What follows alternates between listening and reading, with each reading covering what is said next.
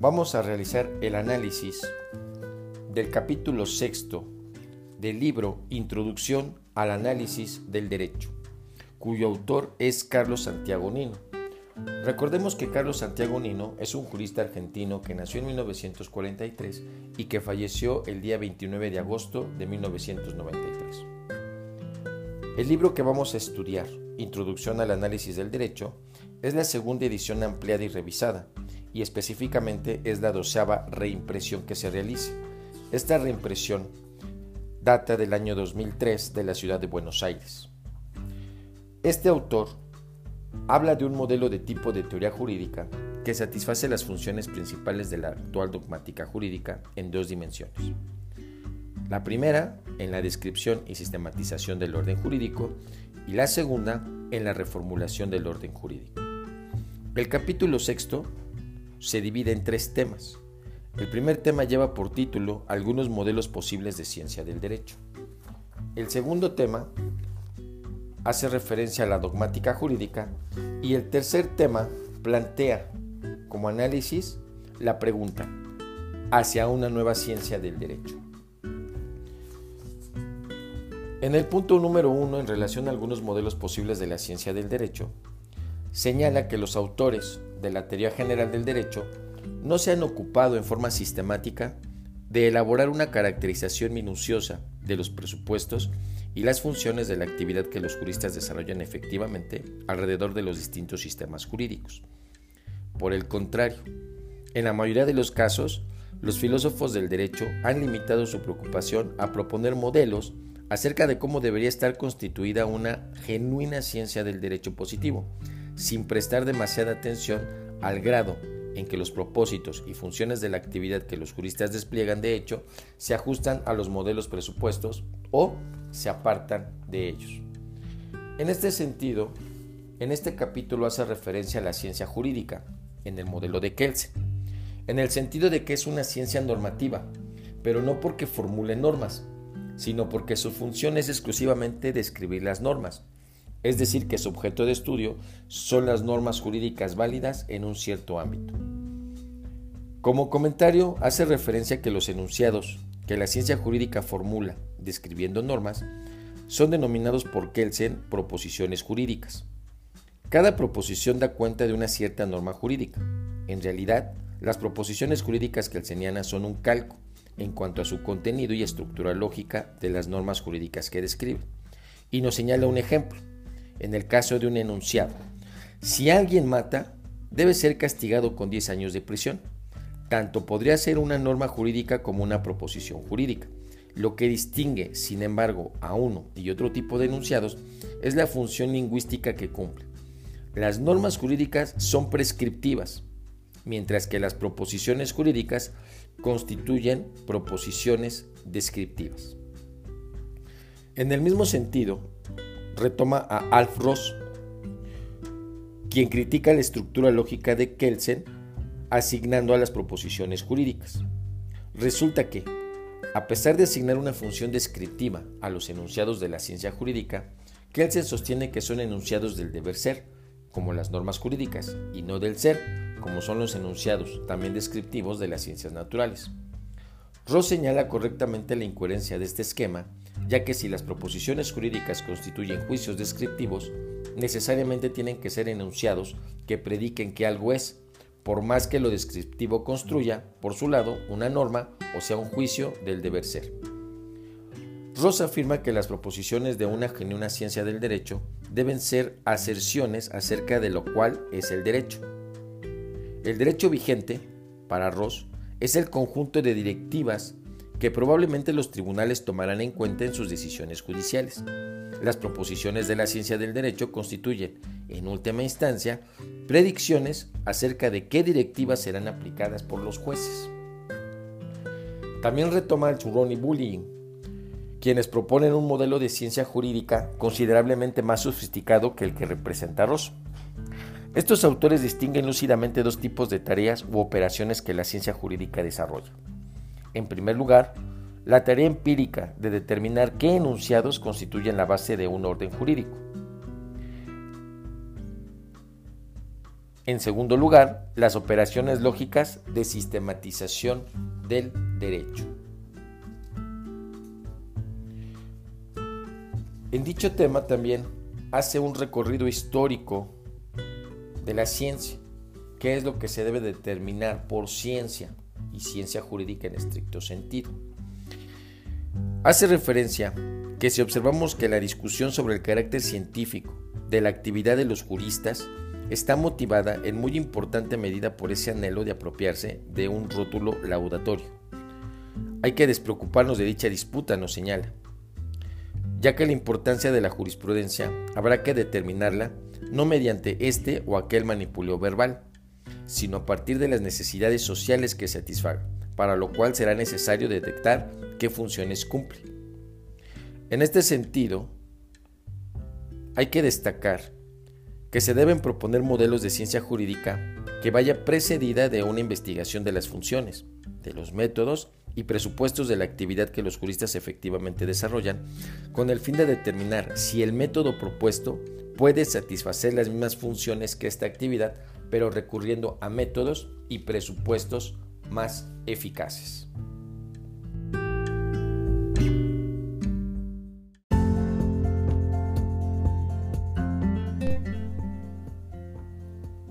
El tema número 2, que hace referencia a la dogmática jurídica, del capítulo número 6, que se titula La ciencia del derecho, del libro Introducción al análisis del derecho, escrito por Carlos Santiago Nino, hace referencia e inicia con el enunciado de que no es posible hacer generalizaciones universales cuando se pretende caracterizar la actividad teórica que despliegan los juristas en relación a los órdenes jurídicos vigentes. Esto en relación a la dogmática jurídica señala que la dogmática jurídica es típica de los países en que predomina el derecho legislado, como los del continente europeo y los hispanoamericanos, no habiéndose difundido en cambio en el ámbito del common law. Hace referencia a que las características de la dogmática jurídica se dan plenamente en las investigaciones sobre algunas ramas jurídicas, citando como ejemplo el derecho penal y el derecho civil hace referencia a que se presentan mucho más atenuadas en otras materias, como por ejemplo el derecho constitucional y el derecho laboral, y están ausentes casi por completo en otras elaboraciones jurídicas, como las que corresponden al derecho administrativo. Dice que la dogmática jurídica, como modalidad de ciencia jurídica, se caracteriza por ciertas actitudes ideológicas e ideales racionales respecto del derecho positivo, por determinadas funciones que cumple en relación a él y por ciertas técnicas de justificación de las soluciones que propone. En relación a estos rasgos, señala específicamente tres. La adhesión dogmática al derecho positivo, también en el siguiente texto señala el modelo dogmático del legislador racional y como último punto hace referencia a otras técnicas dogmáticas para justificar soluciones originales. En relación al primer rasgo, denominado la adhesión dogmática al derecho positivo, señala que el calificativo de dogmática con que se suele señalar la clase de investigación jurídica constituye un indicio de una actitud que puede considerarse típica de esta modalidad de ciencia jurídica, la aceptación dogmática de la fuerza obligatoria del derecho positivo. Dice que esta actitud de adhesión dogmática hacia el derecho legislado la dogmática jurídica cumple una importante función, la de reformular ese derecho proponiendo precisiones para sus términos vagos, completando sus lagunas, resolviendo sus incoherencias y ajustando sus normas a determinados ideales axiológicos. De esta forma, la dogmática jurídica presta su más importante servicio a la administración de justicia. En relación al segundo rasgo, que titula El modelo dogmático del legislador racional, señala que una de las técnicas que permiten a la dogmática reformular el derecho positivo, adecuándolo a determinados ideales, es la atribución al legislador de ciertas propiedades de racionalidad o que sirven para garantizarla, que están muy lejos de caracterizar a los legisladores reales. En este sentido, hace referencia que la forma en que el modelo de legislador racional permite cumplir las funciones de la dogmática que se refiere Nowak es mediante la formulación de ciertas reglas que sirven de guía para la interpretación de la ley y que se inferirían de las propiedades de que un derecho originado en un legislador racional debería estar dotado. Como tercer rasgo, hace referencia a otras técnicas dogmáticas para justificar soluciones originales. Veamos. Además de la presuposición de la racionalidad del legislador, señala que la dogmática utiliza una variada gama de herramientas argumentativas para mostrar como compatible su adhesión al derecho legislado y su función de reformularlo, salvando sus imperfecciones formales y adecuándolo a los estándares valorativos vigentes. Dice que una de esas técnicas se ejerce en ocasión de una de las funciones más relevantes que ejerce la dogmática en relación con el derecho legislado. Así, los juristas se ocupan de sistematizar el orden jurídico, reemplazando conjuntos de normas por principios más generales y pretendidamente equivalentes a ellas. De este modo se logra una mayor economía del sistema, presentándolo como un conjunto de pocos principios, cuyas consecuencias lógicas es más fácil de determinar.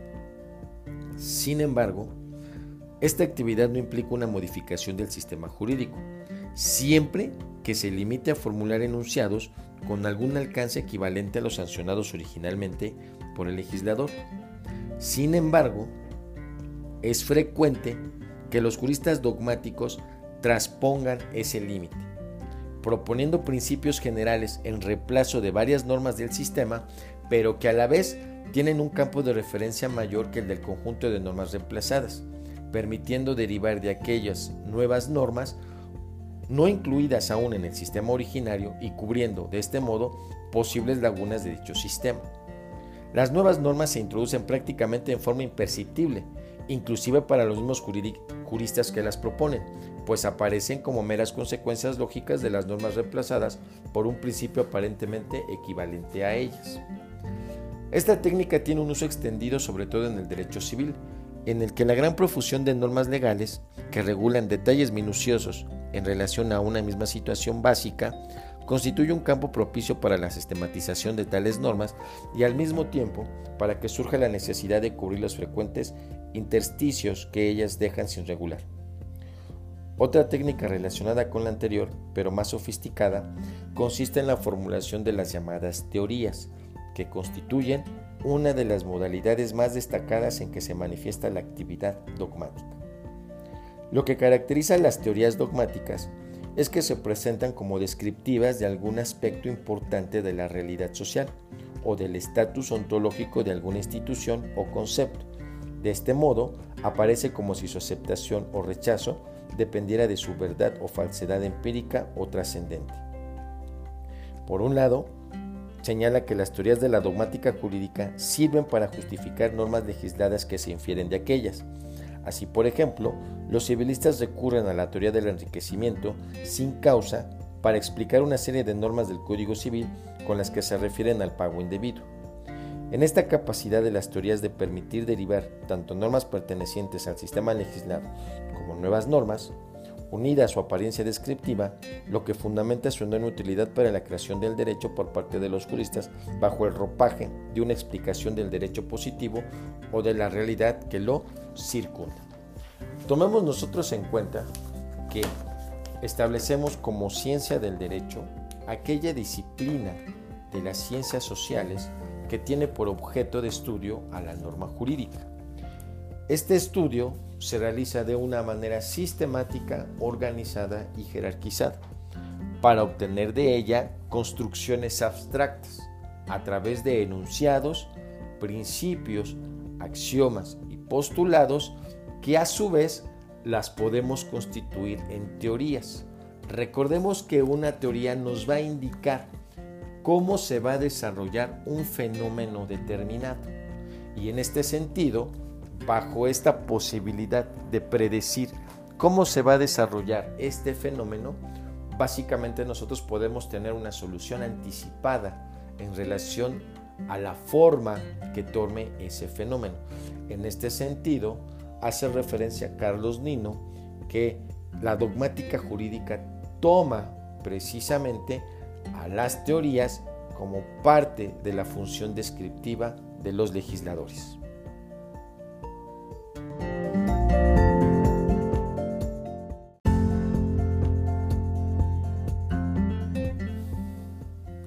Tema 3. Hacia una nueva ciencia del derecho. Este tema es parte del capítulo sexto, titulado La ciencia del derecho, del libro Introducción al análisis del derecho de Carlos Santiago Nino. En este título, Nino habla de un modelo de un tipo de teoría jurídica que satisface las funciones principales de la actual dogmática jurídica en dos dimensiones, la descripción y sistematización del orden jurídico y la reformulación del orden jurídico. Nino comienza este capítulo señalando que la dogmática jurídica ha cumplido durante su prolongada vigencia una función social extraordinariamente relevante.